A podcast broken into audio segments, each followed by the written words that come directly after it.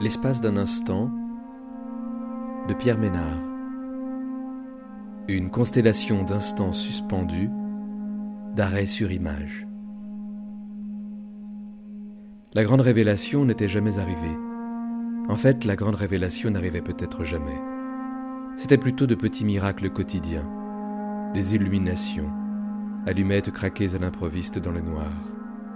En voici une.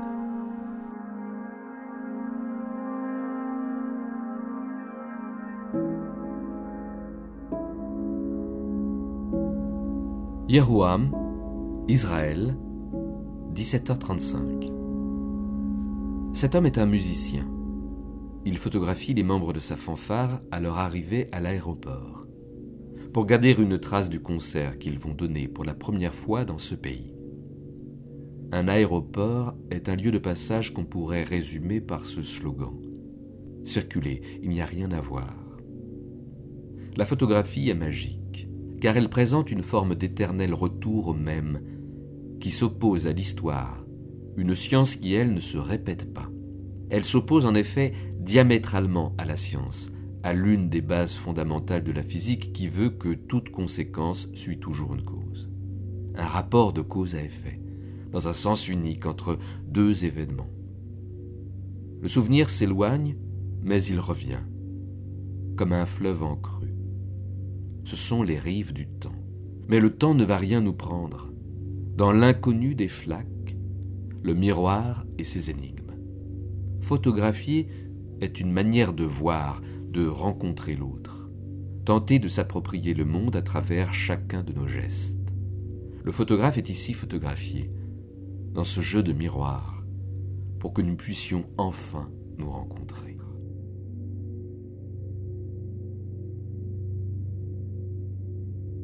Kourman, Afrique du Sud, 16h35. Que reste-t-il de nos voyages? Quels souvenirs, quelles images nous reviennent en dehors de nos photographies? Un billet d'avion au fond de la poche intérieure de ta veste? Quelques jours après l'atterrissage à l'aéroport? Quelques prospectus touristiques dans un sac? Des billets d'entrée au musée? Des cartes usées aux pliures c'est plus facile de raconter des histoires, de s'enfoncer entre les lignes comme dans des sables mouvants. D'autres mots viennent ouvrir les lieux inconnus où l'on entre jusqu'à la nuit. Ces papiers gardent quelque temps encore l'empreinte de leur origine, mais redeviennent très vite de simples papiers sans intérêt une fois oublié leur usage premier. Ils ne servent plus à rien, obsolètes, inutiles. Tout passe et tout demeure, mais notre affaire est de passer en traçant des chemins. Voyageur, le chemin, c'est les traces de tes pas. Il n'y a pas de chemin, le chemin se construit en marchant. Choisir un temps mort pour s'en aller. Mais rien ne vient, rien. Je plie en quelques gestes le billet resté dans ma poche depuis mon retour. Sans réfléchir, je lui donne la forme d'un avion.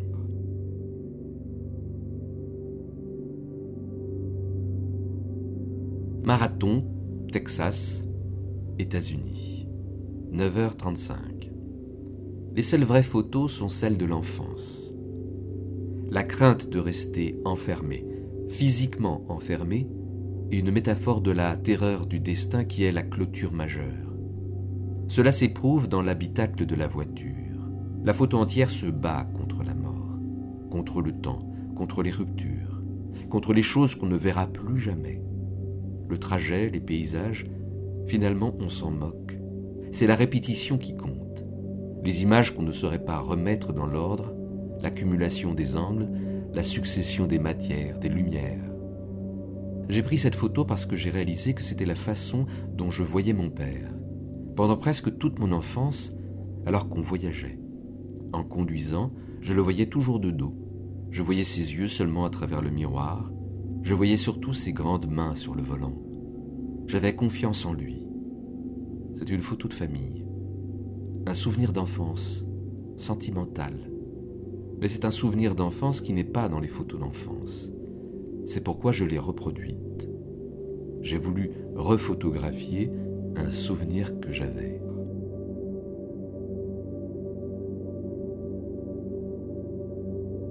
Petit Anse, Seychelles, 18h35. Ici, le soleil se couche tôt.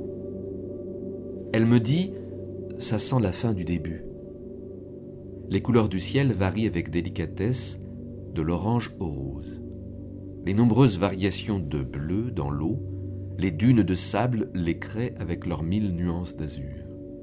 Le jaune brun des grains de sable, le violet fané des arbres dont les troncs ont été polis par la mer et rejetés sur la rive. On ne voit que l'eau et les vagues. Pourtant, la luminosité du soir diminue très vite. Une fois le soleil couché, les sons et les odeurs prennent le relais. Les formes du paysage deviennent mystérieuses, la magie opère. Le mouvement d'un bras, le corps d'une femme allongée, endormie, cherchant le sommeil, l'eau la caresse, le ciel au-dessus d'elle la berce dans le clapotis de l'eau, tous nos souvenirs d'enfance dans cette courbe saline. Les heures arrêtées par la force invisible de la mer et des sables. Ce sont des endroits où l'on revient toujours pour voir si l'on est encore vivant face aux vagues.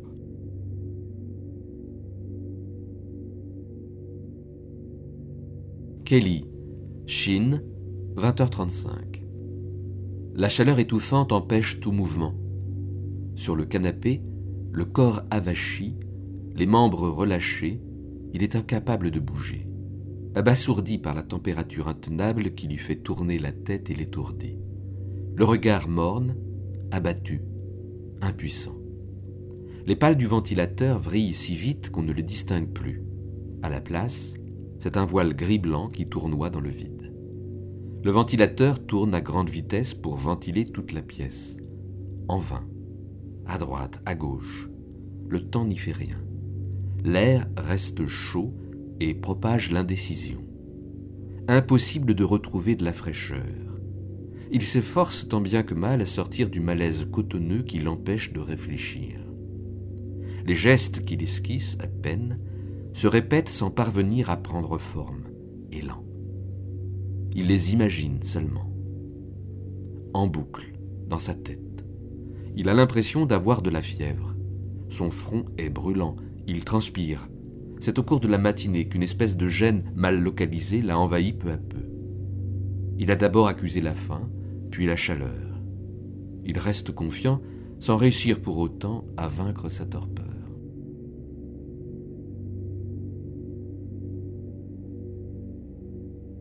Holmen, Suède, 16h35. Un bruit si fort, terrible, dont l'origine mystérieuse nous terrifie. Impossible de bouger, de réagir, le souffle coupé, d'un coup sec sur le plexus, un bruit qui capture, nous saisit d'effroi, un peu la manière d'un raffut. Et tandis qu'on reste interdit, immobile, tout autour de nous, dans la maison, tremble au risque de tomber. Tout vacille dangereusement. L'imposant vaisselier, à l'intérieur duquel tintent les verres comme des clochettes, les assiettes s'entrechoquent, le cliquetis des couverts remués et secoués, est à la limite du renversement. Plusieurs objets posés sur le rebord du vaisselier, un livre, une cruche en verre pleine de lait, finissent par tomber sur le parquet.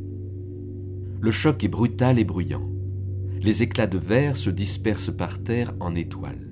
Le lait se répand et recouvre tout le parquet. Le livre est tombé ouvert au sol. Le lait trempe ses pages qui se mettent à gondoler. L'encre du texte s'efface peu à peu le blanc gagne toute la page, la matière même du monde qu'on respire et qui pousse à cet instant, cette affaire de puissance du regard, de nécessité dans le présent.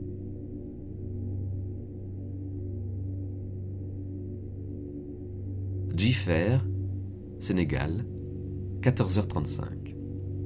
L'enfant joue assis à terre avec son jouet, tandis que les adultes, ses parents et sa tante, discutent à quelques mètres de lui, dans son dos. Il parle comme s'il n'était pas là. D'ailleurs, il n'est pas vraiment là, concentré sur son jeu, les histoires qu'il se raconte, les aventures qu'il invente. Il entend les conversations de sa famille en arrière-fond sonore, sans en comprendre le sens ou suivre leur enchaînement. Avec son jouet en bois, sa maquette de navire, qu'il fait glisser sur le sable comme s'il naviguait en plein milieu de l'océan, qu'il fait monter en haut de la vague et redescendre au rythme de la houle. Il entend le bruit de la mer, les cris des marins dans la tempête, le vacarme du vent, la déflagration des éclairs de l'orage, la hauteur des vagues qui déferlent avec le risque de tomber à l'eau. Les histoires que ses parents lui racontent, le soir au moment d'aller se coucher, fenêtre ouverte.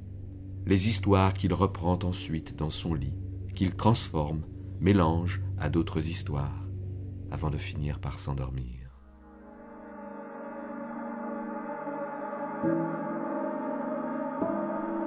L'espace d'un instant de Pierre Ménard.